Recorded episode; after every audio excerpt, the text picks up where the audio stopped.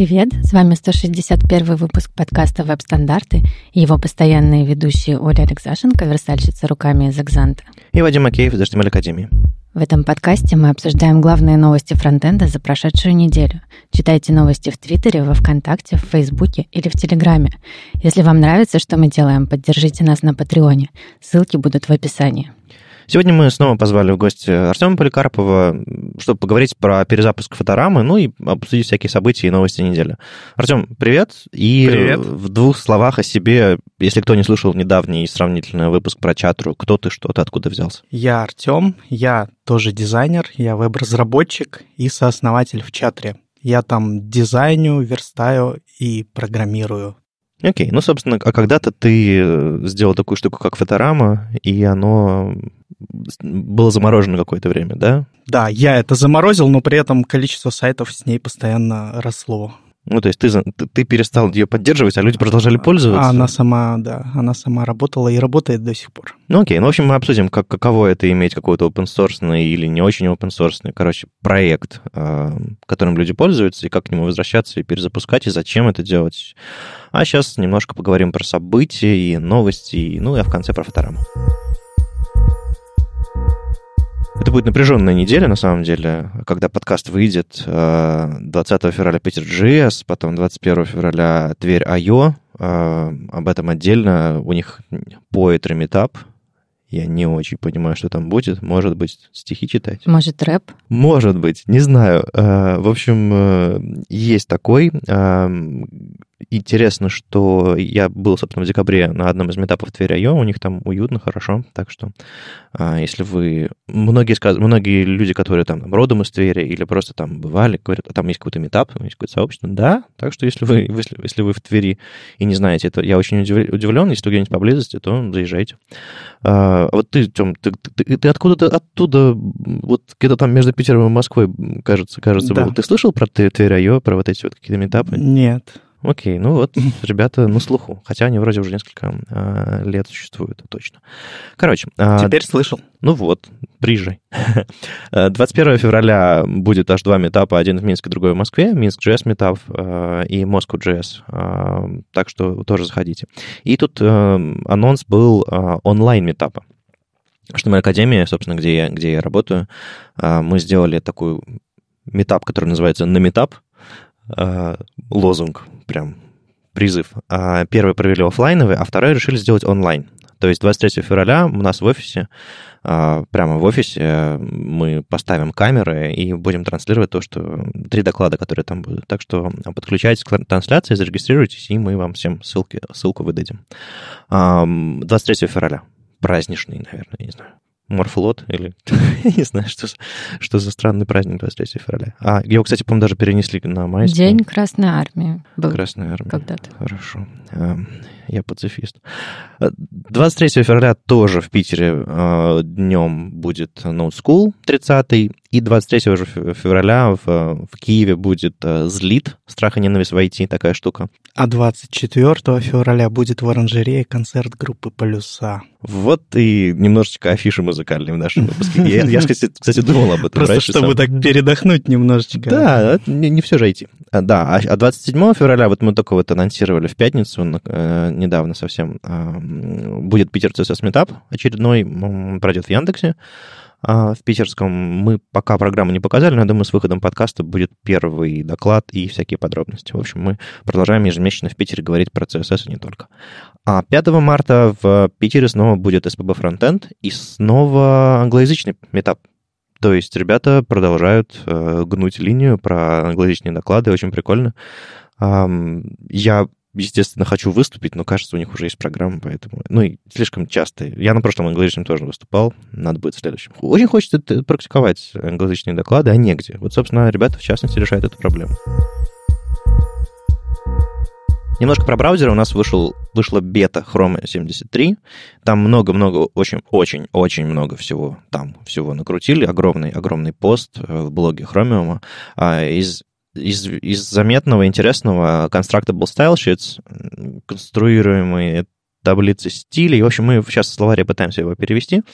Ну, кстати, дам ссылку, вы сходите, давайте подумаем, как это все адекватно перевести. Ну, кажется, что не просто стили, а таблицы стилей, потому что там... Короче, такая штука, что вы можете программно создавать стили, и не просто создавать элемент style, э, закидывать туда текст, а потом каким-то образом забирать этот текст после вставки и делать из этого уже таблицу стилей, а гораздо проще, и более того, когда вы будете его создавать вот так вот программно и использовать в нескольких местах, он не будет дублироваться, он не будет распухать. Ну, короче, э, он для веб-компонентов и всей этой, этой истории, судя по всему, предназначен. И просто новый API для работы со стилями не как со строками, а создавать вот настоящую, настоящий объект в, в, браузер, в браузере. А, интересно довольно. Еще я заметил, что у них появились довольно полезные атрибуты у всяких для, для предзагрузки картинок. И про предзагрузку картинок, про графику мы еще поговорим, я думаю, в, в контексте фоторамы. Короче, есть такая штука, как link rel preload. Это когда вы в шапке документа пишете собственно, link rel preload, потом указываете, как это загружать, s image, s font, s uh, style sheet, по-моему, s script, то есть чтобы браузер понимал, что это за ресурс и как его, не знаю, распарсить и подгрузить. Э, в общем, как с ним работать. Ну, соответственно, указываете там адрес этого ресурса и, ну, и браузер такой увидит эту строку и начинает ресурс загружать. Неважно, успел он распарсить HTML, какие у него там приоритеты, типа он считает, что это важно, это нужно предзагрузить. Поэтому первая мысль, пользуйтесь этим осознанно и аккуратно, потому что браузер реально точно это загрузит, даже если на странице не используется. Соответственно, Chrome на самом деле иногда кидает в консоли варнинги, типа, вы предзагрузили эту штуку, но вы ее не использовали. Вам она точно нужна? Да, причем во многих случаях эти варнинги бесполезны, потому что да, она точно нужна. Ну, он он же не, не взрывает страницу и говорит, не надо этого делать, не врывается в комнату. Он просто говорит, типа, точно? А? Ну, мол, а потом к тебе приходят люди и говорят, а что это за ошибка у меня здесь? Да. А это не ошибка. Мне кажется, все равно полезно. Короче, а у них появилась пара новых атрибутов именно для картинок. Называется Image Sizes и Image uh, Source Set. Вы можете узнать в этих атрибутах Sizes и Source Set из элемента Picture. Да, что-то знакомое такое. Да, и прикол в том, что эти атрибуты управляющие, они uh, говорят браузеру, загрузи эту картинку не просто жестко, типа загрузи, а когда смачится вот это вот image sizes и image source set. То есть, когда viewport определенного размера, а вот какие у нас есть картинки, соответственно, подгрузи одну из них, когда картинка будет близко-близка к размеру viewport. Так, ну подожди, Picture так себя и вел, а теперь так себя будет вести image, да? Да, не image, а link rel preload. О. То есть можно предзагрузить картинку не жестко всегда, а когда размер браузера, ну, грубо говоря, если твою страницу открыли на десктопе, угу. предзагрузится одна картинка. Если на мобильном предзагрузится другая картинка, ты можешь указать на батарею разных картинок а, в image, в image source сети а, с указанием, как эта картинка будет вставляться. И, э, точнее, в sizes. А в image source сети описать э, вариации картинки. И браузер сам подберет оптимальную картинку. Угу, прикольно. То есть это, не, э, это чуть-чуть более безопасным делает этот link rel preload. Ну, можно, да. можно я буду сегодня опять в роли задающего глупые всякие вопросы? Вперед! Мы тут все такие. Да, потому что, окей, как загрузить, понятно, но мне чаще всего хочется как не загружать картинку, чтобы ее можно было потом самому как-то загрузить. Ведь э, если указать просто картинку, она и так загрузится. Имеется в виду, что браузер... Эм, Какой случай здесь? А, здесь, ну, э, допустим, у тебя в, на странице есть важные картинки, а есть неважные картинки. Так вот, если у тебя э, одна картинка вот прям супер критичная, какая-нибудь hero, картинка mm-hmm. наверху большая, ты не можешь не, не захотеть дожидаться, пока браузер пропарсит весь HTML, чтобы эту картинку загрузить. Mm. Ты можешь в самой первой строчке, там, после mm. меты, указать браузеру, точно загрузи эту картинку. Не по своим там приоритетам, не по своим взглядам, нужна она или не нужна. Браузеры много всякой эвристики делают. А типа тогда когда ты увидишь этот link rel preload. То есть это такой способ оптимизировать загрузку. Угу. Это не... А, ну, или, допустим, ты хочешь загрузить эту картинку, потом в JavaScript использовать ее. Ты а можешь... А какие-то инструменты есть, чтобы вот не загружать картинку? Э, не знаю. А ты ее не вставляешь, и не, она не загружается? Ну да, это просто. Я понимаю, программисты ставят пустой стакан воды рядом с кроватью и полный, если они захотят пить или не захотят пить. Вот ты такие же вопросы сейчас задаешь, типа, а если я не хочу загружать картинку? Неважно. Короче, клевые атрибуты, они расширяют функциональность этого link rel preload, может быть, для скриптов что-нибудь такое тоже можно придумать. Э, не знаю. А, короче, вот эти вот две важные штуки я заметил. Ну, там, конечно, еще parts, а, псевдоэлемент появился для веб-компонентов, но мы углубляться туда не будем, потому что веб-компонентами пока, по-моему, особо никто не пользуется. Ну, по крайней мере, об этом много не говорят. Если вы пользуетесь, расскажите нам об этом. И много всяких других новинок там есть, но вот эти вот прям зацепили глаз. Ну, еще из новостей недели есть такой опросник State of JS, который помогает нам понимать, что у нас в индустрии творится, где мы, что мы, кто мы, какой самый фреймворк хайповый, э, каким, чем люди на самом деле пользуются, потому что если почитать Twitter новости, возникает ощущение, что все пишут на реакции, а, а читаешь опросы, понимаешь, что, ну, похоже, нет, есть другие технологии, фреймворки. Есть еще люди, которые пишут на Vue. А, да, есть э, ангулярщики и прочие Нет, люди. вот этих точно не существует. А, да? А ванильщики? Вообще нет. Нет? Это волшебство. Я не согласен. Короче, э, есть э, другой опрос, называется State of CSS от тех же самых людей, и они его только вот запустили, поэтому если вам интересно посмотреть а, на картину Возвращайтесь, когда будут результаты, но я рекомендую всем пройти этот опрос, чтобы они были полнее. Они поначалу что-то не грузились у меня в Питере, но мне кажется, у них какая-то нагрузка была во время запуска или еще что-то такое. Но сейчас вроде бы стали открываться на всех интернетах, которых я пробовал. Так что вроде бы вполне себе э, доступный и хороший э, ресурс для того, чтобы нам всем собраться и показать, чем мы на самом деле пользуемся. Я, очень настаиваю всем реально пойти и пройти его. Он там, я, думаю, минут, минут 5-10 максимум займет. Э, просто потому, что обычно представлена, естественно, там Северная Америка, какая-нибудь там Европа максимум, э, но русскоязычное сообщество тоже хотелось бы, чтобы ну, мы э, какой-то какой баланс тоже там показали. Поэтому смелее. Ты уже, да? Нет, еще. Сначала подкаст, потом, потом опрос. А когда будет результат, мы, естественно, обсудим, как у нас все обстоит. Может быть, все уже давно естественно, JS пишут, а мы только тупим. Эм, одни остались такие. Эм, да, может быть, там все уже на САСе пишут, э, и CSS NGS вышел из моды. Кто знает, что творится в этом фронтенде? Ну, немножко статей недели. Давайте посмотрим, чего интересного было. О, на этой неделе Хейден Пикеринг выпустил прямо шикарную вещь. Я начала смотреть, думаю, боже мой, это будет что-то серьезное, но через три минуты просмотра я начала писать Вадику, что это невероятно угарное видео. А, так вот, а, Хейден Пикеринг, он известный разработчик, а, автор проекта Inclusive Components. Кстати, если вы вдруг пропустили, у него вышла даже целая книжка Inclusive Design Patterns. И он классный. Короче. Ужас, ужасный хулиган, я его за это люблю. Да, он просто вот, ну, великолепный чувак. Видео под названием Making Future Interfaces Inline SVG. SVG, как он говорит.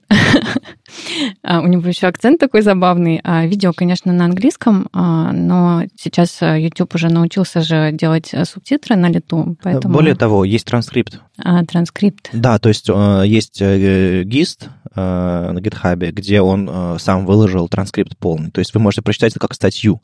И, соответственно, это даже можно перевести, если... Но я не рекомендую, потому что переводить его юмор абсолютно невозможно, мне кажется. Ну да, тем лучше. В общем, с помощью очаровательного вот э, ряда, видеоряда а, и шуточек ниже пояса, скажем так. На грани. А, на грани, да. А, Хейден а, рассказывает, зачем вообще нужен графический формат SVG, хотя это, казалось бы, ну, очень базовые знания, да, которые есть у нас всех.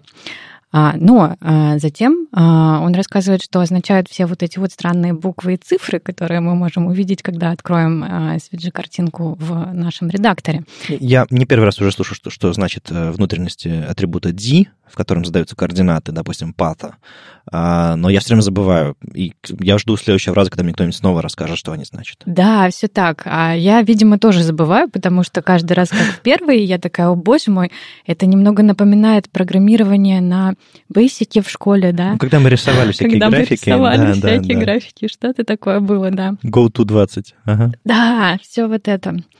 А, но а, на самом деле самое интересное, а, что там происходит в этом видео, Хейден показывает, как сделать на лету при помощи CSS из SVG-иконки гамбургера, ну, вот это вот меню три полосочки, иконку крестика. Все это происходит реально при помощи CSS. Вы, когда вы пользуетесь инлайновым SVG, вы его вставляете, вы можете обращаться к его внутренним элементам, ко всем этим пафам, при помощи стилей и, соответственно, применять к ним трансформ, например. Ну, диковато немножко выглядит, когда ты в CSS пишешь D, двоеточие, пробел, и там указываешь э, функцию path, и где, собственно, указываешь всю эту белиберду m1, запятая 1, и поехали. Да, это правда выглядит диковато, и я не уверена, что это стабильно работает во всех браузерах, потому что, например, вот в Firefox еще какое-то время назад обозримое был баг, а, когда ты написал элемент SVG а, с ну, большими буквами. Угу. Firefox такой, нет, я не знаю, что это такое, просто Имеется уходи. в виду тег. Э, да, тег. Апперкейсом? Апперкейсом нет. Воу. Уходи, говорил ну, нам Firefox. Хочется задать вопрос, зачем писать его апперкейсом? Ну, ну, потому что вот у меня, например, так настроено... Эм, ну, редактор? То, да, редактор, э, то, что превращает мой, мой ужасный код в красивый код. А, притер? Да, наверное. Серьезно? Он uppercase ит теги? Короче, я не уверена, что, что именно из моих tools ов uppercase ит теги, может... потому что я уже старенькая, и мой setup, ему много лет, и я забыла, с чего он состоит. Окей, то есть твоему редактору виднее, как писать код. Ну, это неплохо. Вот, и я, да, столкнулась с тем, что Firefox вот такой вот странненький. Я не знаю, может, они это уже пофиксили, но тем не менее. Короче, я не уверена, что это все работает а, везде, но вообще-то идея неплохая, и, ну, мне понравился сам посыл, что, типа, вы можете это сделать интерфейсы будущего, все такое. Да, э, причем это э, на самом деле можно даже морфинг сделать э, из одной, из одной шейпы в другую. Но я не уверен, как делать этот морфинг, как делается ускорение, замедление, ну, то есть как плавно это сделать. И, ну, и, наверное, в случае с крестиком морфинг это как бы лишнее. Возможно, там просто простой транзишн сработает, кстати. Ну да, должен, по идее. Но, но, но не уверен. Короче, я что-то подобное видел, но не уверен, что это было сделано но с помощью это CSS. не точно. Но это не точно. Короче, э, мне больше... Короче, я уже смотрю. Да, э, мне, мне поразило, меня поразило, что э, мы, мы одновременно с Хейденом примерно в одно и то же время, судя по всему, это делали. Я просто делал доклад про графику в Мос- на московской конференции. Я, я люблю фронтенд.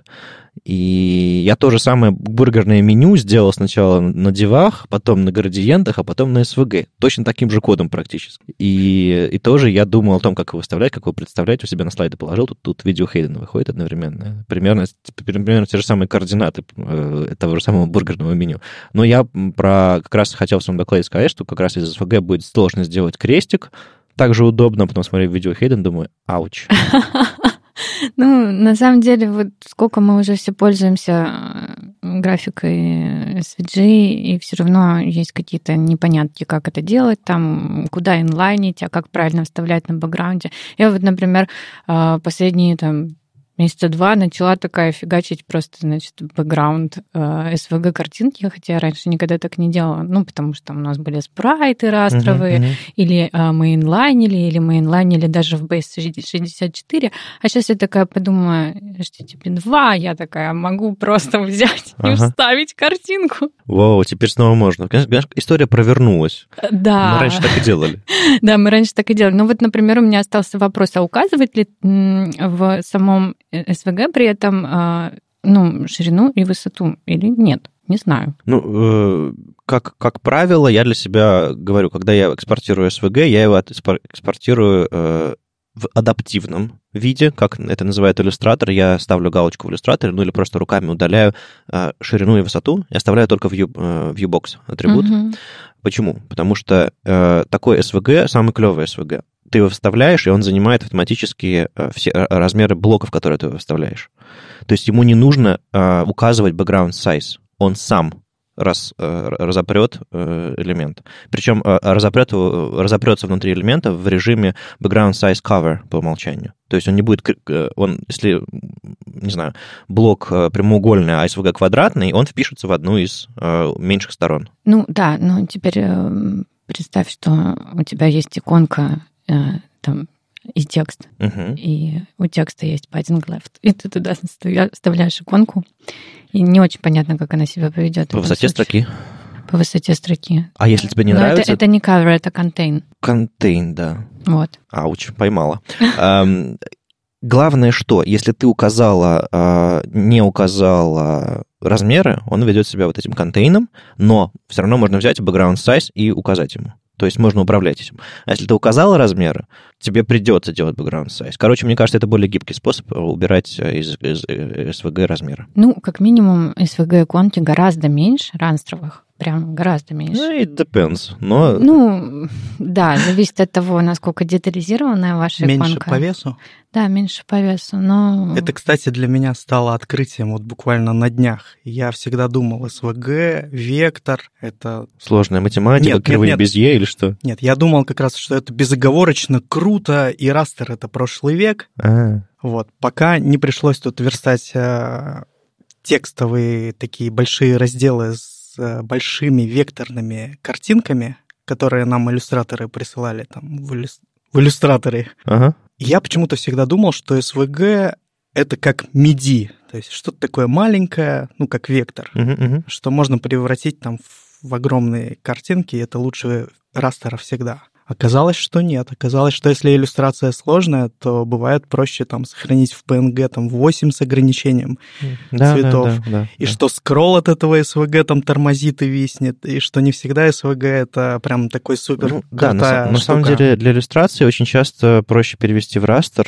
э, просто потому что... Ну, то есть, на самом деле зависит вот буквально... Если в одной технике иллюстрацию нарисовать, SVG будет легкий и хороший, если в другой технике нарисовать. Просто некоторые иллюстраторы, рисуя вектор, они возюкают кисточкой.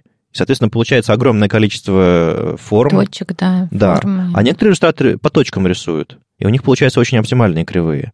И вот э, от одного иллюстратора маленький SVG получился, а от другого большой SVG. Удивительно, от техники зависит. В общем, да, взвешивайте свой СВГ. И оптимизируйте, кстати. Ну да, на самом деле всякие SVGO, как кон- консольные утилиты или SVG OMG классные. Конечно, SVG OMG круче, потому что в консольной утилите а, все нужные флаги включить, выключить и проверить, какие из них оптимальные. Потому что SVGO, по сути, набор плагинов под одной крышей разных. Ну-ка, ну-ка, я им пользуюсь. Давай расскажи мне что-то новое. Э, Что новое? Ну, Ну. у меня есть, э, по-моему, я скопировал с какой-то презентации, то ли Харрисова, то ли еще откуда. В общем, откуда-то из какой-то, или из какой-то дискуссии скопировал набор, пла- набор флагов для консольного SVGO. Он у меня в памяти сохранился, я пишу SVGO, листаю вверх, у меня появляются всякие куча, куча, куча флагов, и там флаги типа мультипас, то есть чтобы он несколько раз проходил по SVG, минимум два раза, а, что- потому что иногда SVGO на второй проход э, что-то удаляет лучше, то есть Мгм. магия. А, Там есть еще всякие удалить, удалять атрибуты title, потому что чаще всего я это делаю, доступность делаю не внутри, а снаружи. Мгм. А, Удалять еще что-то такое. Короче, там есть набор каких-то плагинов, которые э, по умолчанию выключены. Но их можно включить. Либо на, на уровне флагов в консоли, либо на уровне SVG, OMG, вот этого э, интерфейса к, к этому всему. Но я рекомендую вам интерфейс, потому что вы же не контентные штуки оптимизируете, которые там пользователь загружает, а интерфейсные, интерфейсную графику. Ее можно подготовить так же, как вы готовите код, который вы пишете. Так что нормальное дело. Ну и у SVGO есть флаг F, который позволяет там целую папку кинуть, кстати. То есть можно написать Вау. вот, dash F, и путь к папке, и он тогда оптимизирует все- картинки внутри. То есть можно не поштучно делать. Короче, знаете, любите свои инструменты, и смотрите Хейдена, он, он, он огонь. А, И ссылку на транскрипт мы, конечно же, дадим, если вам проще читать. Еще знакомая нам э, Чен Хуэй Джин, выступавшая на Питерсе Сосконфе, там два года назад вообще, э, вы, вы видели, наверное, ее доклады про азиатскую типографику, а, рассказала на смешинге про то, как э, сегодня принято не просто дизайнить, что в заголовке смотрится, а именно еще и кодить а, таблицы в вебе. То есть табличные данные это вообще такой немножко динозавр в том смысле, что да, это был прорыв в какой-то момент по организации данных, не просто в, не просто в тексте, не просто списки, а списки с двумя направлениями, горизонтальным, вертикальным, можно в пересечении что-то найти. Короче, это был, это был прорыв. И на самом деле, когда я сейчас вижу таблицы, на меня сразу скуку навевает э, это, потому что почему-то, ну вот таблицы кажутся каким-то устаревшим форматом. Как минимум потому, что на мобильных устройствах таблицы становятся гораздо-гораздо менее удобными, и над ними нужно работать. То есть э, раньше э, типографы под, под каждый формат выверяли таблицы, большой формат, одна, одна верстка таблиц, малый формат, другая верстка таблиц. А сейчас э, для мобильных нужно делать, на самом деле, то же самое. И, собственно, Huajin рассказывает об этом довольно интересно. В смысле, можно сделать обычную прокруточку горизонтальную, типа крути и ищи. Ну, там, ты прокрутил пол таблицы, у тебя уже потерялись заголовки слева, и ты уже забыл, за что они отвечают. Это, знаете, как люди в самолетах PDF читают. А, я иногда смотрю, какие-то научные статьи в PDF распространяются, и они на мобильном устройстве так. Влево, вправо, влево, вправо, и меня укачивает от этого, от одного, от одного вида. Я не представляю, как они это читают. Вот то же самое с таблицами. Что, чтобы что-то рассмотреть, какую-то взаимосвязь найти на мобильном устройстве, ну, как бы влево, вправо. И это не очень удобно. Но поэтому таблицы можно распиливать, можно... Ну, понятное дело, что прокруточку тоже можно сделать красивой, там красиво, красивую тенюшечку положить, чтобы было понимание, что таблица на самом деле прокручивается. То есть это чистая UX, UX, UX история, в смысле, что можно подсказать пользователю, что таблица больше, чем кажется. Ну, это, кстати, очень полезная статья. Я вот сейчас а, а, делаю адаптацию сайта, в котором очень много таблиц. Ну да, надо решать как-то такие проблемы. Некоторые таблицы, причем дизайнеры адаптируют, чтобы они ну, распадались. Некоторые просто на прокрутке, и это много геморроя, простите. И на самом деле есть еще подход типа элемент table, ну, он плохой. Давайте мы возьмем все на девах сделаем, флексбоксом таблицы организуем, то есть имитируем таблицы через, через это, через э, дополнительные элементы. И это, в принципе, подход ну, адекватный, в смысле он позволяет таблицами хотя бы хоть как-нибудь пользоваться.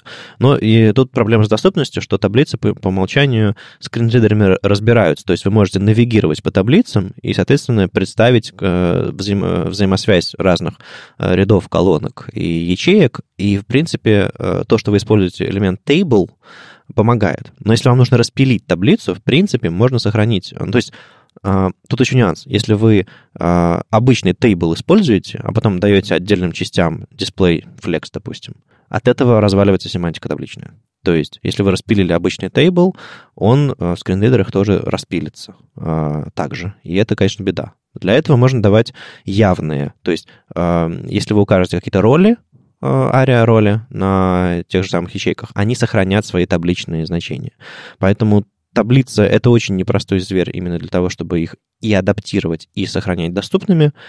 Поэтому вы можете, наверное, взвесить для себя. А, может, вам стоит сделать просто таблицу с прокруткой, и тогда она будет и одним доступна, и другим доступна. Но если вы будете распиливать и хотите оставить их доступными, э, тут, тут в статье рассказывается, как, как можно расставить роли и сделать их э, адекватными. И я впервые вижу, как предлагаются таблицы разделить на страницы, а, то есть, то есть, видимо, как-то синтетически на основе статической таблицы, а, допустим, чтобы, допустим, у вас таблица, не знаю, 500 рядов или даже 100 рядов, а вы пока на мобильном экране прокрутите, вы опять забудете, как и что это устроено.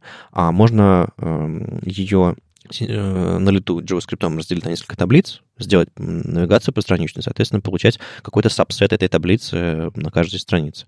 Довольно прикольно, э, хороший паттерн, потому что не только горизонтально таблицы неудобные, но еще и вертикально они могут быть слишком длинные. И не просто длинные, а еще они долго рендерятся, потому что ну, там таблицы — это очень много тегов, куча информации организованной, и браузеры, по-моему, до сих пор не очень эффективно это делают. Короче, прикольный паттерн, постраничный. Ну, там еще немножко про сортировку говорится и так далее, и так далее. А, короче, сборник подходов если вам приходится делать таблицы, и вы все, что до чего додумались, это, это обертка с э, Overflow авто или scroll, а, обязательно почитайте. Мне кажется, можно лучше. И, э, а если уж вы будете делать лучше, то убедитесь, что это все по-прежнему доступно и так же удобно, как оригинальная таблица. Ну и странно, что об этом приходится говорить, но, типа, ребята, чаще всего люди заходят на ваш сайт с мобильного телефона. Не забывайте об этом. Я почему-то удивляюсь, что раз, до сих пор разработчики почему-то думают, что там, где они разрабатывают сайт, также люди ими пользуются на больших, хороших, мощных десктопах, на домашнем интернете или на рабочем интернете. Нет. Мобильный, экран и все остальное. Я немного полистал эту статью прямо сейчас, пока ты рассказывал про нее, и хочу сказать слушателям, что нужно изменять ширину браузера, чтобы понять эти примеры, как они работают. Потому что я сначала просто листал и не понимала, что же она предлагает а, на, ну да, да, на да. маленькой ширине. Вот, так что надо с компа и поресайзить, чтобы понять, что конкретно в примерах предлагается. Ну, можно еще... Потому что иллюстраций нету, а да, а только э, живые примеры. Можно еще просто в каждой демке есть на углу Edit on Code Plan. Можно просто открыть в, отдельном, э, в отдельной вкладке, соответственно, каждый из примеров. И поскольку на CodePen уже есть э, возможность поресайзить, ну, в зависимости от выбранной раскладки, можно не ресайзить весь браузер, а поресайзить только панельку внутри CodePen. Короче, хорошая статейка, почитайте. Ну и тема гридов, она никогда не перестанет быть актуальной. А, хотя сейчас вот уже угар такой первый вот прошел, и люди начали задумываться, а что они, собственно, делают. И а, а, Мануэль а, Матузович, правильно ударение? Матузович, да. Матузович, да. А, написал а, статью под названием «The Dark Side of a Grid». Я надеюсь, что у вас, как и у меня, тоже сейчас заиграл в голове Pink Floyd, потому что это название действительно отсылка к э, культовому альбому этой группы. Практически трибьют, мне кажется. Ну, на самом деле, а, Мануэль э, признается в этой статье, что он вовсе не фанат Pink Floyd, а ему просто очень нравится дизайн обложки этого альбома а, там такая призма и радуга из нее. Ну, я думаю, что... я надеюсь, что вы знаете. А, вот, но чтобы его, значит, не убили фанаты Пинк Флойда типа меня, он все-таки вставляет в статью несколько фактов о группе. Ну вот, а речь в самой статье идет вот о чем. Собственно, на самом деле сейчас э, грид э, все еще несовершенен, и это несовершенство может э, заставить разработчика пренебрегать семантикой, а, что, соответственно, плохо сказывается на доступности ваших страниц. А, и он приводит пример страницы, где layout состоит из section, заголовка внутри и, собственно, списка альбомов Pink Floyd. И этот список ему хочется сверстать в три колонки такими блочками. Соответственно, список сверстан при помощи элемента OL, элемента списка, что абсолютно верно и семантично, и поможет э, скринридеру правильно его прочесть. А, но вот незадача. Display grid на этот section он никак не повлияет на элементы внутри списка, на ли, угу. а, потому что грид применяется только к непосредственным детям, собственно, обертки. В общем, очевидное и самое самое неверное решение, да, которое можно принять а, в этой ситуации, убрать список, сделать элементы ли а, дивами, да, и они такие, значит, э, станут э, непосредственными детьми грида и станут как надо. А, но вот это как раз э, случай пренебрежения семантикой, и Мануэль предостерегает совершенно так делать. А второй способ э, решить проблему был бы ну, идеален, если бы он был внедрен. Это сабгрид, которая, собственно, говорит э, ребенку грида, что он тоже элемент грида, и э, он автоматически наследует как бы свойства... Сетку родителя. Да, свойства грида и его сетку. На самом деле было другое еще решение, Display Contents. Да, я перейду еще к нему. А, да, а. он все по очереди. Он рассказывает, как сделать неправильно аж тремя способами. А, так вот, с сабгридом проблема в том, что а, они нигде совершенно не поддерживаются. Есть ночные сборки Firefox в подвалах Mozilla. Нет, которые... это не считается. Ночные сборки в подвалах Mozilla Окей. Я видел скриншоты работающих сабгридов. Ну, блин, классно, но еще далеко до этого. Ну, Мы будем да. ждать и надеяться. Ну и вот, и третий способ это как раз display contents. А, это свойство, которое как бы делает элемент, ну, несуществующим. Оно его как бы просто вот убирает э, и делает его детей непосредственными детьми э, контейнера родителя. Но проблема в том, что это свойство не поддерживается Edge, поскольку существует баг доступности в каких-то других браузерах, а, который вот этот вот display contents превращает для скринридеров фактически в display none. То есть его нет. Mm-hmm. Он просто э, как будто вы задали display none. И я так поняла из статьи, что Edge такой сказал, не, пока, короче, все остальные не поправят этот баг, мы не будем это внедрять. Кстати, прикольная позиция, мне кажется. Да, но где Edge теперь?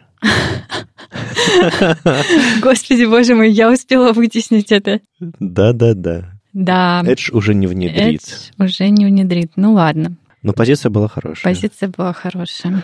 Окей. Ладно, короче, какой правильный это способ? Что нам остается? Ну, и остается нам, в общем-то, только задать контейнеру списка display grid и э, унаследовать э, характеристики родительского грида при помощи свойства inherit. Вот, ну, ну, то есть, чтобы вас, э, грубо говоря, можно еще раз задать этот грид. Да. Но э, если вы хотите, чтобы код был в одном месте, и сетка унаследовалась на самом деле, это интересный способ. Я не думал, что так можно... Ну, в смысле, я знал, что есть свойство inherit, но я не думал, что его можно вот так применить. Вот это интересно, мне тоже понравилось. Э, да, ну я вот на самом деле, как почетная бабушка, я еще такая думаю, боже мой, оно же нигде не работало, наверное, я не буду им пользоваться. На самом деле, мой любимый способ использовать inherit, это когда ты, э, когда для, для кнопок и разных элементов форм нужно унаследовать шрифт, потому что очень немногим элементам э, в HTML э, в браузерных стилях задан, задано семейство шрифта какое-то. Так вот, кнопки одни из них. Поэтому, если вам нужно поправить стрёмненький шрифтик на вашей кнопочке, и вам, не, вам недостаточно задать шрифт на, на баде, вам нужно кнопки написать font family, inherit, и тогда он явно перепишется от, э, от наследования, э, вот от бади или еще от чего-нибудь. Ну, в общем, все вот так вот пока не просто с гридами. Э, следующая статья, Мануэль, ну, это же серия статей, это только первая, и будет еще две. И вот следующую он обещает рассказать, как эм, как просто мы можем, используя гриды, запутать э, пользователя совершенно ненамеренно, почему это плохо, и как этого избежать. Это очень интригующая такая подводка. Мне очень интересно, о чем он на самом деле будет говорить. Ну, он, как настоящий музыкант, сначала выпустил сингл, а потом будет целый альбом. Ну и, к слову, о музыке на альбоме Dark Side of the Moon э, Pink Floyd впервые одними из первых применили... Гриды? В... Нет, не гриды, звуки. Звуки. А, в песне Мани есть звук монет. А. А, там звуки часов. Ну, всякие сэмплы. Звуки сердцебиения. Это было на самом деле новаторством. Ага. И это очень-очень классно. Так что обязательно послушайте этот альбом или переслушайте его. Ну, в общем, как будете верстать гриды, лучше всего их верстать под Pink Floyd. Ну, мы поняли. Ну, мы сегодня немножко говорили уже про доступность так или иначе. И тут э, Крис Хальман буквально, ну, скорее всего, посмотрел мой доклад про кнопки и ссылки и решил сделать небольшой конспект. Но нет, я не думаю, что так и было. Но э, он среди многих вышел с, э, с позицией, ребята, не все, что кликается, это ссылка. Используйте а кто-то кнопки. это еще не понял? Вот все время люди говорят, типа, а, ну это же очевидно, но mm-hmm. нет. Ну нет, правда, я вот сейчас работаю с каким-то ну, довольно старым кодом, и я все время везде хожу, и я когда вижу шрифт ссылки написано, ну там... Решеточка или там Не решеточка, а void, да. Э, я такая, опа, время заменить это на баттон, и такая меняю на баттон, и мне хорошо. О, молодец какая. Ну вот, собственно, Хальман приводит ту, ту же самую э, я, я почему-то называю Хальман по старой привычке, ну, Крис, короче. А он приводит все примеры, э, когда триггеры. Вы видите там типа пустой, пустой хрев э, с решеткой, с кликом, с каким-то войдом, с псевдо этим протоколом JavaScript, э, с, там, с пустыми скобочками, функциями вызова пустой. Ну, то есть это все как бы полный мусор. И на самом деле я знаю людей, которые э, вставляют точнее, объясняют, почему они вставляют это, тем, что это становится интерактивным элементом, ну, в смысле, туда можно попасть с клавиатуры, а, и курсор появляется, пальчик у ссылки, соответственно, можно понять, что это на это можно нажать. Типа, ну, ну а, а что? А как еще? Нормально. Не курсор же поинтер писать. Действительно, CSS не существует. Вот, просто я, многие люди не знают, что а, элемент button — это не для отправки форм он, ну, то есть его можно использовать для отправки форм, но вообще это универсальный, универсальная штука, на которую можно нажать. А, там есть другая крайность, что а, вот буквально в Slack недавно веб-стандартах мы обсуждали, что думается типа, окей, если на этот элемент можно нажать, кнопка правильная штука, наверное, заверню-ка я всю карточку товара в кнопку. Вау. Потому что это же интерактивный элемент. Я хочу, чтобы, э, допустим, это был не переход по ссылке, а, не знаю, можно было выбрать что-нибудь. То есть не все, на что можно нажать, это кнопка. То есть пробуйте локализовать кнопки именно для каких-то вещей конкретных, типа купить, нажать, там еще что-то такое, закрыть, э, конкретные действия. То есть э, не вся панель в лифте — это кнопка. Отдельные маленькие кнопочки. Э, это кнопочки, а это кнопки. Короче, Крис объясняет, почему, какие бывают ссылки, что они ведут там, типа, на отдельной части страницы или на отдельной странице. И даже если у вас какой-нибудь page, который на самом деле э, просто пуш-стейтами всякими в, в URL рисует вам э, адреса, а по сути вы остаетесь на одной и той же странице, вам все равно эти ссылки полезны, просто потому что их можно скопировать, открыть в отдельные вкладки и так далее, и так далее. То есть я сейчас пользуюсь Э, все проекты веб-стандартов хостятся на, на этих, на, на Vscale, селектеловском э, хостере э, отдельных облачных каких-то там серверов. А, и у них там в интерфейсе есть части, которые позволяют переходить вам разные разделы этого управления вашими там доменами, виртуальными машинами. Так вот, некоторые части меняют адрес, но являются кнопками. И я такой хочу э, взять э, name сервера каким-нибудь или каким-нибудь настройки домена одного, и скопировать его во вторые. Я думаю, о, сейчас открою в отдельной вкладке, а, чтобы типа просто скопировать из одной вкладки в другую какие-то данные. И понимаю, что интерфейс для меня модальный. То есть я могу попасть на одну страницу, только скопировав текущий адрес руками. А открыть в отдельной вкладке какой-то какой подраздел я не могу. Просто потому что они взяли и сделали кнопку может быть, там даже баттон, я даже не стал ковыряться, а чтобы не расстраиваться. Может быть, они сделали ссылку, но неважно. Главное, что я не могу перевести на отдельную... Хотя состояние в интерфейсе есть на уровне адреса. Вот вы тоже об этом не забывайте. Не все кнопка.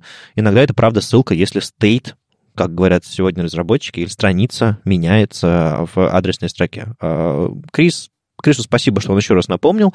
Он, э, по-моему, сейчас в Microsoft работает, у него довольно, у него там десятки тысяч подписчиков, и мне кажется, вот таким людям, э, безусловно, надо э, периодически такие вещи говорить. Не только нам, простым смертным, с докладами выступать. Ну и мы подобрались к теме сегодняшней, сегодняшнего выпуска, одной из э, главных э, фоторама.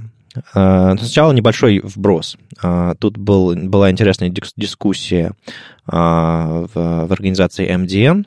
Какой-то неизвестный Дэвид Фленнеган, что-то где-то я слышал Вообще эту фамилию. никогда мы о нем не слышали. Да, не, ну И ни почему, одна книга нам не падала почему, на ногу. Почему, почему в голове всплывает носорог, когда я слышу фамилию Фленнеган? Не знаю. Совпадение какое-то. Короче, э, некто Дэвид Фленнеган работает в Mozilla и говорит, э, завел дискуссию в одном из спринтов э, по разработке MDN, мол, вот мы с, с разработчиками посидели, решили переписать шапку MDN на React, чтобы бла-бла-бла бла. Ну, короче, он объясняет, что это им удобнее, это, это позволит там сделать одно, другое, третье. И началось, началось, началось. И, ну, то есть, если вы публичном репозитории вашего проекта скажете, что вы решили переписать, не знаю, шапку или какие-то отдельные компоненты на, на, на React, ну и всем пофиг, в принципе. На React, на Vue, там, на, на Angular или просто там, не знаю. Да хоть на jQuery, главное, чтобы пользователям было удобно и работало. Почему стригерились люди? Там огромная дискуссия, мне кажется, ее еще не успели заморозить, она продолжается. А, и там, и там, и Дэн Абранов пришел, и много-много э, там Маркос Кассерес пришел из Mozilla тоже. Общем, много людей э, хороших. А, и мне больше всего как раз Маркоса Кассереса, собственно, и понравилось э, высказывание, и я, наверное, его поддержу. MDN — это такой ресурс, на котором хранится документация по веб-технологиям. Когда-то это назывался Mozilla Developer Network, но до сих пор называется. Просто сейчас это не только про Firefox, не только про Mozilla. Все браузеры решили на одном и том же ресурсе выкладывать всю документацию по своим технологиям. То есть Microsoft отказался от своих страниц по документации. А, а, Chrome, Safari, все остальные используют MDN как источник данных. И более того, из MDN потом генерируются всякие таблицы каноюзные, по-моему, на основе всего этого. И всякие CSS3, а, парсеры типа Рома Дворного тоже используют данные с MDN. Короче, это наше такое хранилище данных про, про веб-технологии, очень важное. Так вот, Маркос написал, типа, ну, вообще, я там в этом деле там сколько, в веб-стандарты вовлечен, лет 13 уже этой штукой занимаюсь, и я уже видел много тел фреймворков, проплывающих мимо меня, и э, на самом деле классный, отличный, модный, современный, модульный, супер хайповый фреймворк, библиотека, который вы сейчас возьмете и используете для MDN, и через 5 лет будет выглядеть как страшный легаси, который нужно срочно переделать. И говорит, что мы в случае респека, э, ну, одного из проектов, на котором, собственно, работает, выбрали движок, не завтра какой-то Hyper HTML. А, ну, мы про него уже в подкасте говорили, он такой а, на основе платформы ничего такого, дополнительных слоев особо не накручивает. Просто потому, что технологически он довольно близок к платформе. Это, это тончайший слой без каких-то сложных абстракций, еще чего-то. То есть, когда мы захотим его отпилить, мы окажемся непосредственно у платформы. Это тонкий слой поверх нее. А когда вы захотите переписать шапку с React на что-то другое, у вас будут большие проблемы, у вас это будет legacy, у вас это будет что-то такое. Короче, из-за важности и размеров проекта Mozilla Developer Network, MDN, даже несмотря на то, что это будет удобно, классно разрабатывать сегодня, и, может быть, пользователям станет удобно тоже, кажется, стоит поставить на какие-то технологии, которые не такие сиюминутные или, может быть, э, ближе к платформе, потому что я не вижу React внедренный нативно в платформу, все эти абстракции, все вот эти вот подходы, а с эм, текущими э, инструментами платформы кажется, что а, это все было бы адекватно. Ну, к чему это, к чему это все? Вы сами посчитайте, чего там. Он разжег или успокоил? А он... Он еще больше разжег. Мне кажется, он вкинул это в самом начале, и дальше, дальше полетело. Я не знаю, к чему они все придут. Ну, в целом, я доверяю желанию разработчиков писать на том, что ему нравится. Просто тут есть определенный уровень ответственности. На чем и как ты это делаешь. Э, дело не только про тебя, дело еще про людей, которым этим, всем этим будет пользоваться. И тут как-то мы плавненько въезжаем переезжаем в, в другой проект. Называется «Фоторама». Кто писал свою галерейку когда-либо на CSS, JavaScript, еще что-то такое? Ну, кроме тебя, Тём. Ой, я однажды писала для, для того, чтобы получить зачет по предмету математика и информатика. А я однажды стартовал свой проект, э, когда еще фоторама, по-моему, не было. Проект назывался open source Darkbox. Lightbox, Darkbox. Я помню, кстати. Да, игра, игра слов. Более того, я тоже помню. Он до сих пор, по-моему, задеплоен на сайте WebStandards.ru. Если вы найдете э, статью с картинкой, которая, э, которую можно открыть, там откроется попапчик с крестиком и так далее. То есть я по-моему, он тоже на jQuery, кстати, э, написан, в смысле, в основе идет jQuery, потому что, ну, тогда иначе JavaScript особо не писали. Ну, то есть писали, но прототип.js, lol. Да, ну, считали их странными. Мы можем даже попробовать сейчас с тобой поискать. Э, недавно открылся сайт public www.com, на котором можно по сигнатурам именно что используется в исходнике, А-а-а. Посмотреть, э, как много людей используют. Ты помнишь, как у тебя назывался файл? Там, а, слушай, не, никто не использует, вообще никто не использует. Он, он, он просто начал разрабатываться. У меня, на самом деле, два проекта было таких э, open source, э, которые загнулись. Darkbox и OpenPlayer. Э, когда-то еще не было адекватного плеера, удобного, универсального, на мой взгляд, доступного и классного.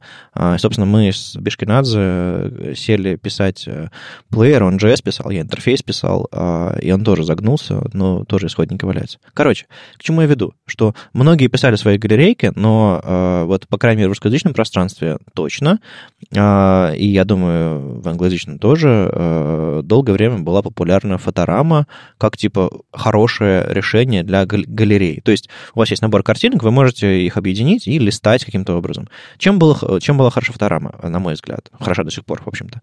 Тем, что там она была всегда touch-friendly, э, она всегда была продумана с точки зрения удобства пользователя, и мне она вот этим всегда нравилась. Но что-то потом произошло. Почему она ушла с горизонта, почему и что с ней случилось? Вообще в двух словах историю расскажи, как это все. Да, на самом деле это где-то в 2014 году я, по сути, просто перестал реагировать на запросы о поддержке, как-то подустал. Раньше я каждому человеку отвечал. А, но вот ты говоришь, она была хороша. Я вот прямо сейчас открыл перед собой buildwiz.com. Это сайт, на котором можно посмотреть, как распространена какая-то технология на сайтах, mm-hmm. как много используют jQuery, как много используют React, грубо говоря. И тут график, который показывает, что несмотря на то, что у меня заглохла разработка на GitHub, график использования фоторамы на сайтах э, рос неуклонно.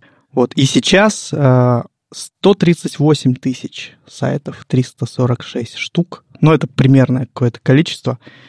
Ее используют. Что произошло? Ну, не знаю. Просто это было какое-то время, когда мне перестало нравиться, что ли. Я перестал получать удовольствие от такой вот публичной деятельности. Я uh-huh. более плотно подружился, если так можно сказать, с бизнесом. Uh-huh. И мне понравилось просто делать что-то, что реально круто монетизируется, uh-huh. и это все вот выросло и превратилось в чатру. Ну а фоторама как работала, так и работает, на удивление, до сих пор. Ну, видимо, она была построена на каких-то принципах, которые совместимость там HTML или независимость особо от каких-то браузерных э, особенностей, что она по-прежнему работает. Это как бы хорошо, на самом деле, что проект спустя какое-то время не сломался просто потому, что, не знаю, браузеры Ну, я этому сам, сам удивился.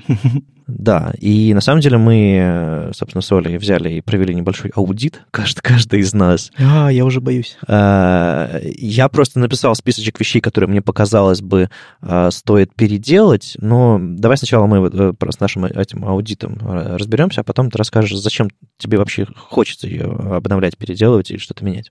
Нура, работает не трогай, да, вроде бы? Я всегда так делаю. Ну, чего нашла? Ну, на самом деле, я посмотрела только в а, верстку, да, потому что JavaScript для меня все еще темный лес. Особенно jQuery, который я уже забыла успешно. Верстка исходная или результирующая то, что там с помощью JS на получается в итоге? То, что получается в итоге, да. А, я открыла вот эту вот галерею, собственно, на главном сайте, да, и посмотрела, как она выглядит. Ну, Зайду тоже, что ли, посмотрю, как она э, выглядит. В первую очередь, э, что бросается в глаза? Э, ну, там везде дивы, то есть все сделано дивами, это полный диватоз. И э, ну, нет никакой семантики. Нет, подожди, есть ну, семантика. Она есть. Подожди, подожди. Там в некоторых местах используется тег I, а в некоторых местах используется тег you. Oh. И это очень странная семантика. Ну, да, ну я заметила, что кое-где прописаны row, да, что уже неплохо. А, но, например, div row button, зачем? Не очень понятно, почему не button. Ну, да, да, да, да. Да, ну то есть э, это все не, не, не, не претензия, это то, что можно улучшить э, при переделке. Ну, что еще? Обязательно надо старинные теги image заменить на новые. Ну, я вот, например, очень люблю picture, я пользуюсь им везде, потому что э, а, WebP-формат, э, он ну, я не знаю, может быть, у меня просто сложилось такое впечатление из-за того, что все инструменты они как бы э, аффилированы с Гуглом, да, и Google uh-huh. такой тебе пушит этот свой формат и говорит, э, когда ты проверяешь свой сайт, говорит тебе, почему у тебя не WebP, иди, короче, сделай WebP. То есть ты жертва Lighthouse а? Да. Я жертва Lighthouse а, и, ну, в, в целом это, правда, неплохо. А, WebP действительно хорошо жмется. Ну, он процентов на 30 э, легче, чем JPEG. Да. Как минимум. Да. И, э, собственно, элемент Picture позволяет это все нативно дать браузеру выбрать, чего он хочет и чего он может. Ну вот, продолжая твою, твою э, претензию, ну, запрос, идею, э, я бы тоже действительно в примеры добавил э, примеры использования э, и вообще проверил, что работает с элементом Picture так же хорошо, как со всем остальным, потому что э, на самом деле, ну, у тебя, допустим, на сайте... Но сейчас оно не работает, потому что 4 года назад это все было очень так... Ну, зародыш был, mm-hmm. только элементы Picture, да. А, вот это было бы, это было бы хорошо. Ну, понятное дело, что source, SRC и source тоже было бы хорошо проверить, но еще и обертку в виде элемента Picture, да. Ну и последнее, что мне, в общем, бросилось в глаза, это э, странная очень навигация с клавиатуры. Ну, так как все говорят про доступность, да, это уже вошло в привычку. Ты такой нажимаешь таб на странице и смотришь дальше, что происходит. У меня почему-то получился расфокус. То есть э, таб выделяет один элемент, а пробел кликает по-другому. Ну, что-то ну, да. там не, не так, то с этим. Такое бывает, когда внедряешь какие-то шорткаты э, в галерее, э, кастомные. Ну, то есть у тебя, собственно, если стрелочками, просто находясь на странице с, фото, с фоторамой, начинаешь трогать стрелочки, пробелы и так далее, он начинает листаться. Я не знаю, в контексте всей этой страницы происходит, или, или когда у тебя, не знаю, во вьюпорте фоторама, не знаю точно. Но главное, что шорткаты перехватываются, и это, соответственно, может быть неудобно. Ну, это определенно смущающе для да. человека, который пользуется вот этими вот assistive technologies, да, потому что есть предсказуемое поведение, и когда его лишают, это ну, ужасно.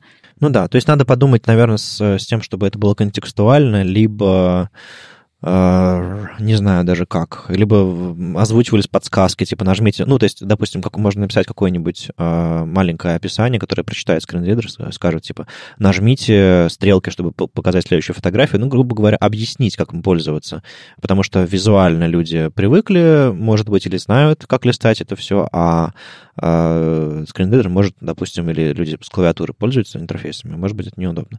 А можно немножко перемотать еще раз про клавиатуру? Потому что я не очень понял, что ты сказала про клавиатуру. Ну, смотри, изначально я покликала по галерее а, мышкой, да, что-то там произошло. А, какая-то фотография была показана. Потом я нажала Tab, да, угу. который начинает от верха страницы угу. переключать картинки. И, соответственно, та картинка, которая выделена табом, а, она э, по пробелу не работает, то есть не, не ее показывают. Ну, грубо угу. говоря, э, э, если, допустим, я сфокусировал, еще один из вариантов, если я сфокусировался на кнопке назад и нажимаю пробел, я хочу, чтобы кнопка нажат, назад нажималась, ну, да. а, не, а не галерея листалась вперед. Понимаешь, в чем дело? То есть, угу. а, а если нажимаю Enter, он движется назад, а если пробел, то вперед. Угу а должно быть и на Enter, и на пробел, если сфокусирована кнопка, все вперед двигаться. То есть есть некоторые моменты, фокус, не фокус. Короче, взаимодействие с клавиатурой тут точно стоит проработать, э, это совершенно точно. Да, а, что еще? Ну, во-первых, перестать называть ее jQuery Gallery, наверное и, отпилить jQuery. Но мы об этом поговорим еще отдельно. А что еще? На, на странице абсолютно HTTP все ссылки на все библиотеки, на все остальное. Если люди просто возьмут, скопируют пример с CDN, у них он может не заработать, потому что если у них сайт на HTTPS, то все, все эти ресурсы покажутся внешними, опасными и так далее, и, соответственно, не загрузятся. Это тоже может привести к проблемам каким-то. А, ну, всякие дивы с таб-индексами и roll button, просто, мне кажется, лучше заменить на просто обычный баттон, соответственно, тебе не нужно будет обрабатывать отдельно пробелы и enter и все остальное, это будет просто он клик обычный, когда mm-hmm. сфокусированная кнопка и получает какие-то события. Ну и э, на самом деле навигация с клавиатуры есть, э, можно на отдельные э, тамбнейлы попасть с клавиатуры, но когда ты нажимаешь Enter, открывается текущая фотография, э, хорошо, потом нажимаешь Tab и оказываешься снова на первой фотографии. То есть, опять же, навигация с клавиатуры, с ней тоже стоит поработать. Я готов помогать, на самом деле, мне, мне было бы интересно сделать. Ну, и я уже говорил про теги I и U, которые абсолютно misuse в интерфейсе. А, ну, эти теги для другого. Я помню, откуда этот возник, вот этот диватос. Я в то время нормально, в общем-то, понимал, что такое семантика. А у меня тогда было какое-то представление, что но я же это все, типа, зачем семантика нужна, я думал. Ну, там, наверное, для поисковиков и для людей, которые э, как-то используют там с, клавиатурой, ага. да, с клавиатурой или и еще как-то. Но я тогда помню, точно забивал, но я же это все генерирую JavaScript, поэтому там не важно, что я нагенерирую. Mm-hmm. Типа важнее, что... То есть ты думал, что э, эти все, что поисковики, что скринридеры JavaScript не используют, у них есть картинки, у них есть... Э, так они, по-моему, до сих пор используют. поисковики там как-то так его используют. Ну, Google вполне нормально использует э, JavaScript, я не знаю насчет Яндекс, а скринридеры прекрасно работают с JavaScript. Один из, один из самых популярных вообще ко мне претензий которые писали прям по несколько писем даже бывало в день, что а почему на картинках пропадает альт? Я же его указываю в исходном, ага, ага. а я его реально не переносил. И я людям даже говорил, что да, зачем его переносить, он там вам не нужен. Главное, что он у вас есть в исходном тексте. Mm, да. То есть многие вещи, естественно, сделаны неправильно, но какие-то вещи, видимо, сделаны были удобно, угу. благодаря чему она заняла вот такое место. Ну, еще отдельный вопрос у меня про иконочные шрифты. Угу. Может, уже не надо? А они там есть? Да, у тебя там в меню в навигации выпадающая стрелочка А-а-а. сделана фонтосом. А, Ну, и как бы отдельно грузится отдельный CSS-ник для фонтосума, а, и, ну, то есть типа, зачем? Но это, это же, да, это просто сайт, да, я, я к тому, был я, сделан давно. Да, я к тому, что э, несмотря на то, что все работает и все хорошо, если задуматься о том, чтобы это все обновить, переписать, угу. вот какие вещи показались мне немножко странными или там лишними. Да, про, про альты ты уже сказал, их практически нигде нет, ни в примерах, нигде. То есть ты вставляешь, э, если люди, э, если ты предлагаешь людям копипастить твой код, убедись, что твой код безупречный. Вот это, мне кажется, очень важное правило, потому что люди реально берут и копируют, потом заменяют адреса картинок на свои, и все. Я всегда так делаю. Копируешь? Да. Или ну, альты не пишешь? Нет, я копирую. У меня это Stack Overflow Driven Development. Ну, всех так на самом деле. Вот, поэтому примеры должны быть абсолютно безупречные. И HTTPS там должен быть, и Я вообще удивлен, быть. почему у меня здесь нет HTTPS. Ну вот, Прям двоечник какой-то. В, в том далеком году было не принято так делать. Но он уже скоро появится. Вот я сейчас переписываю это все. Этот сайт уже на самом деле невозможно обновить, потому что это какие-то куски HTML, собранные ага. еще на, на древнем докпаде, который уже не запускается. Я все это буду переделывать, скорее всего. Точнее, уже почти переделал на Netlify и подключу к этому еще Netlify CMS. А почему захотелось, во-первых, вернуться, и зачем его переписывать в эту библиотеку, этот сайт? А, вот изначально мотивы какие у тебя? И как ты хочешь это сделать? На самом деле, психологически я бросил этот проект, а он продолжал жить. И у меня было такое чувство, что я как бы забросил, а он не умирает никак. И это как бы меня немного всегда вот э, давило изнутри, что ли. Вот. Но заниматься я не, все не мог никак не найти подступа. И я познакомился с классными ребятами Upload Care, угу. Зарема, Саша Карпинский, много там прекрасных ребят. Есть такие. И как-то так получилось, что у нас э, у них есть желание поддержать какой-то open source проект, mm.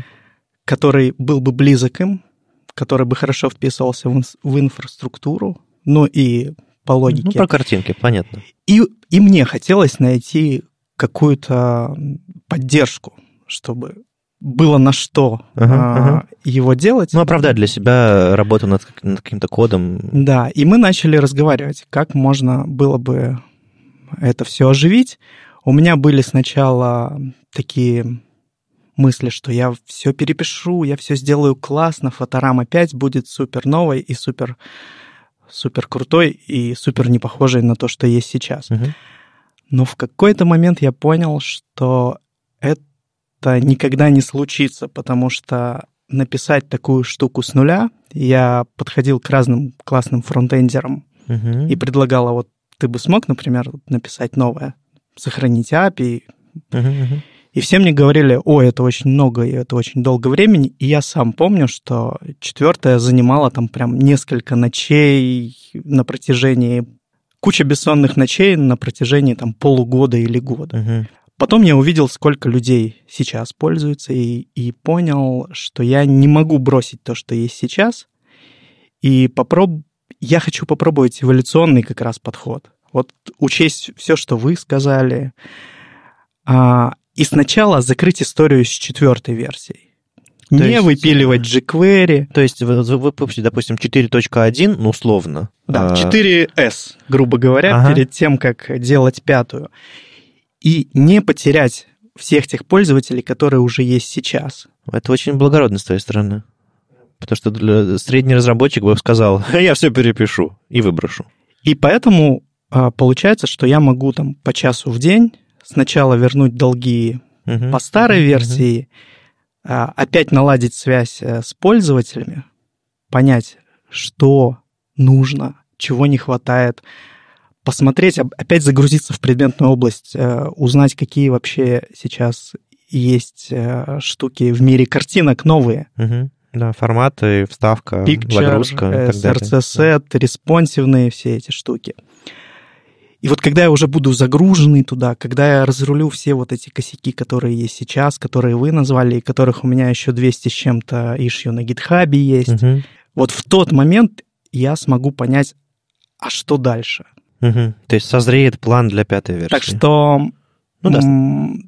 предвосхищая вопрос, как переписать, на чем переписать, э, что сделать, что выкинуть, я не знаю. Я хочу, чтобы, э, чтобы это в процессе вот этого оживления, восстановления ко мне пришло. И я, соответственно, буду весь фидбэк и все... Угу. Как это называется? Аудит. Весь аудит. Аудит. Да. Тщательно записывать и взвешивать, и позже куда-то вырулю. Поэтому если нас слушают пользователи фоторамы или бывшие, или прошлые, которым чего-то не хватило, будущие. будущие, да, welcome в репозиторий. А, давайте сделаем новую классную галерею. Ну да, мне кажется, там в основе очень хорошие принципы, которые позволят, эм, которые делают ее, отличают ее от других и позволят э, развить уже существующую кодовую базу, по крайней мере, идеи и API в что-то более современное, более удобное. Потому что я могу представить, что какой-нибудь разработчик, который хочет, захочет интегрировать в свое React-приложение фотораму, он такой, типа, мне что, jQuery подключать, что ли? И вообще, как бы, он, ну, там, все эти событийные lifecycle штуки реактовые, мне кажется, тут совершенно не встроится адекватно. Поэтому для пятой версии, естественно, нужно предусмотреть универсальную встраиваемость библиотеки в современные синглпейджевые штуки. Это важно, чтобы получить какую-то определенную долю популярности, чтобы можно было не просто переписать все на реакте и сказать, окей, а те, кто пользуется Vue, Angular и так далее, ну, сорян, э, вы же знаете, какая самая популярная библиотека, а сделать что-то достаточно универсальное, и чтобы, типа, подключил скрипт на страницу, вставил тег, и чтобы NP, э, э, типа, импорт фоторама from куда, угу. откуда-нибудь, какой-нибудь ES-модуль. И... Но при этом, мне кажется, популярна в том виде, в котором она есть сейчас, несмотря на то, что это JavaScript библиотека, она популярна благодаря тому, что не нужен никакой JavaScript, чтобы она появилась у тебя на странице. Поэтому да, куча да, людей, да, которые знают просто HTML, которые могут просто перечесть э, картинки в ряд и завернуть их в div с классом фоторама, и у них это начинало работать. Это и был вот тот самый вау вот эффект. Ты, мы, мы из одного поколения, видимо, или, или просто, просто мыслим похоже. Вот, у меня вот точно, это бы не хотелось мне потерять. Да, у меня точно такой же взгляд на, на то, как должны работать библиотеки. А, и вот недавно Лея Веру тоже об этом делала статью и запускала отдельный, отдельный проект. А, Все вылетело из головы, безусловно, ссылку дам. А, у меня точно такой же взгляд на, на, на шовер, на движок для слайдов, которые я, которые я много лет уже подряд пишу и не забрасывал. У меня в районе новых докладов пики активности, и новые фичи появляются. То же самое. Как типа, называется? Ешь собачью еду? Ну, типа того. То есть ты хочешь сделать слайды, ты просто берешь HTML, пишешь, и все работает автоматически. А во всех других галереях, типа не галереях, а в слайд-деках, а, типа Reveal.js, там, там, там, там огромный э, JSON-объект, mm-hmm. господи, а, JavaScript объект, в котором нужно настроить, если тебе нужно бэкграунд вставить или еще что-то такое, какие-то плагины подключаются. Это все очень сложно, и э, барьер повышает по, по использованию. Смотря для кого. Например, JavaScript заверстать свои слайды сложнее, чем... Ну, нет, тут вопрос даже не в том, чтобы заверстать, и что в ревиле, что в шовере есть свои примитивы, их можно просто скопипастить из примеров. Тут вопрос в том, что если хочешь что-то поменять, идти э, из разметки твоей HTML в какой-нибудь JavaScript объект или писать какой-нибудь дополнительный плагин для этого. В это, любое это, другое место. Да, да, да, в любое другое место. Это плохо. Поэтому вот, вот идея, что типа оно просто работает, а потом JavaScript улучшается до галереи, вот то же самое, что в основе фоторамы, то же самое, что в основе Shower а и вот этих вот идей или ливеру, мне кажется, это самый правильный подход. А, возможно, из-за этого будет сложновато сделать импорт его в какие-нибудь single page и в виде отдельного модуля, еще чего-то, но всегда можно... Я видел библиотеки, которые умеют и так, и так. Надо и так, и так, да. Да, и поэтому это все, это все реально делать. И, собственно, поэтому я, в частности, поэтому я позвал там тебя, и хотелось поговорить про фоторам, потому что мне близок этот подход, и мне хотелось бы, чтобы проект развивался, и, в общем-то, если вы слушаете, обязательно заходите на GitHub. Я не знаю, насколько ты готов к мейнтейнерам, э, не знаю, контрибьюторам и ко всем людям, которые хотят просто помогать, потому что клевые идеи заложены в основу проекта. Я прям очень хочу, чтобы появлялись такие люди, и mm-hmm. поэтому как раз я не хочу засесть где-то там в коморке и потом выйти в мир с пятой версии, Мгм. а хочу вот так плавненько начать Публично. общаться, да, Мгм. чтобы попробовать какой-то вот такой не революционный и диктаторский подход, а как раз общественно открытый. Ну, я вот еще на самом деле слушаю вас и а, думаю, что мы, разработчики, очень часто забываем а, о нуждах а, простых пользователей, потому что я вот подумала, что, ну, там существуют всякие тильды, например, да, Wix а, для очень простой сборки сайтов. А, Существуют а, вот такие вот плагины. Да просто WordPress которые- Да, какие-нибудь.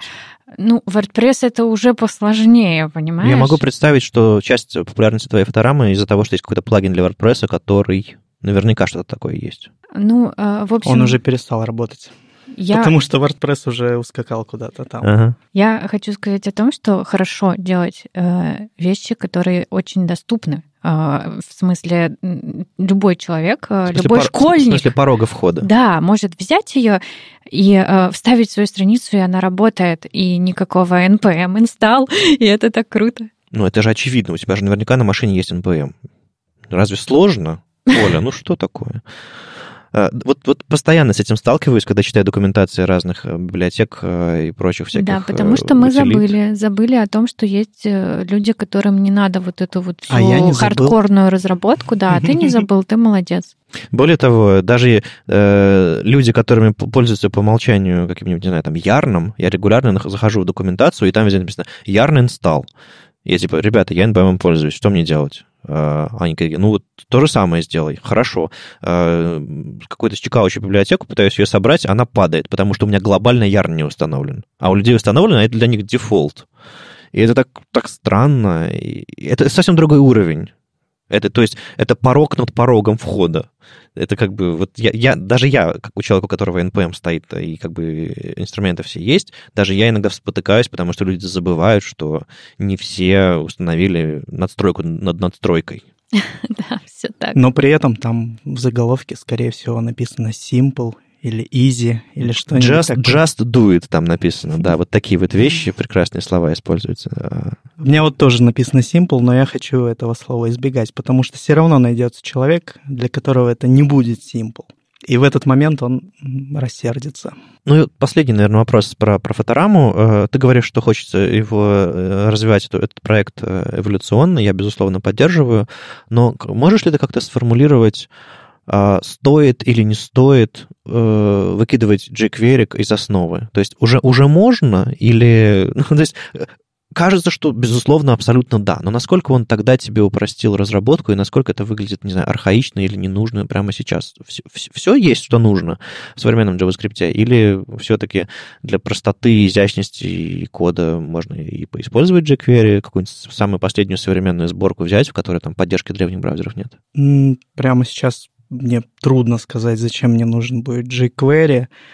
А, Скорее всего, тогда он мне был еще нужен, потому что я JavaScript не очень хорошо знал. Ну, Я- наверное, кросс-браузерность тоже. Да, сейчас трудно мне представить, зачем он, и я, безусловно, буду стараться уходить. Мгм. Ну хорошо, просто я знаю людей, которые говорят, ну типа, неважно там инструмент модный, не модный, главное, чтобы он позволял решать задачи. И я с этим, безусловно, согласен. Просто, э, ну даже если, вот, не знаю, посмотреть на эти 30 килобайт э, jQuery, который там не загзипованный, простой jQuery там типа кидается, естественно, он меньше весит, когда по сети идет. Если сравнивать с весом средней картинки, которая грузится на этом сайте, не знаю, 300 килобайт, там, 400 килобайт, ты думаешь, ну вообще мелочь абсолютная. Ну, понятно, что он разворачивается в памяти и так далее, но, типа, если эта штука реально помогает разрабатывать э, этот проект, почему бы и нет? Но, видимо, уже не нужно в самом деле. То есть, похоже, похоже, это будет просто э, Simple Stunning Powerful Gallery, а я уже, JavaScript да, Gallery. я уже jQuery не использовал несколько лет, не знаю.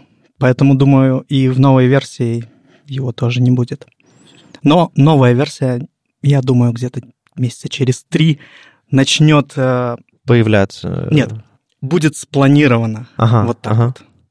Ну, э, привлекай к этому обсуждению тоже людей, потому что, я думаю, есть э, много из наших слушателей, есть людей, которые, у которых очень разные задачи. Кому-то хочется обернуть три картинки девом, а кому-то хочется сделать импорт в свой single page э, модуля из NPM. Поэтому, э, если у тебя будет какой-то, не знаю, issue или что-то, какое-нибудь место для обсуждения потенциально нового API и новых всяких возможностей, обязательно привлекай сообщество, потому что чем, чем раньше ты привлечешь людей к, к проектированию всего этого, тем, мне кажется, больше use case ты покроешь. Как лучше всего сообщество привлекать? Ты мне расскажи. Да, заведи там ишью да, у себя, и мы в очередной раз э, в подкасте Или кинем... пост какой-нибудь писать. Кстати, пост, вопрос. Пост, пост, мне кажется, очень был, очень был бы хорош. А, типа, есть такие идеи, давайте обсудим. А потом... Э, да, мне кажется, пост на каком-нибудь там в бложике у тебя или каком-нибудь там медиуме, где люди сейчас это делают, который стартует обсуждение, а потом всем переехать в, в репозиторий, выше их пообсуждать, наверное, хорошо. Мы, безусловно, анонсируем это, потому что проект мне симпатичен, мне кажется, его стоит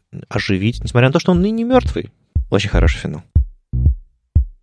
С вами был 161 выпуск подкаста «Веб-стандарты» и его постоянные ведущие Оля Алексашенко, верстальщица руками из «Экзанта». Вадим Макеев, HTML Академии. Сегодня у нас в гостях был Артем Поликарпов из Чатры, который задумал перезапустить фотораму. Спасибо, что зашел, и удачи с перезапуском. Спасибо вам. Слушайте нас в любом приложении для подкастов, на YouTube, в ВКонтакте, и не забывайте ставить оценки и писать отзывы. Это помогает нам продолжать. Если вам нравится, что мы делаем, поддержите нас на Патреоне. Ссылки будут в описании. Услышимся на следующей неделе. Пока. Пока.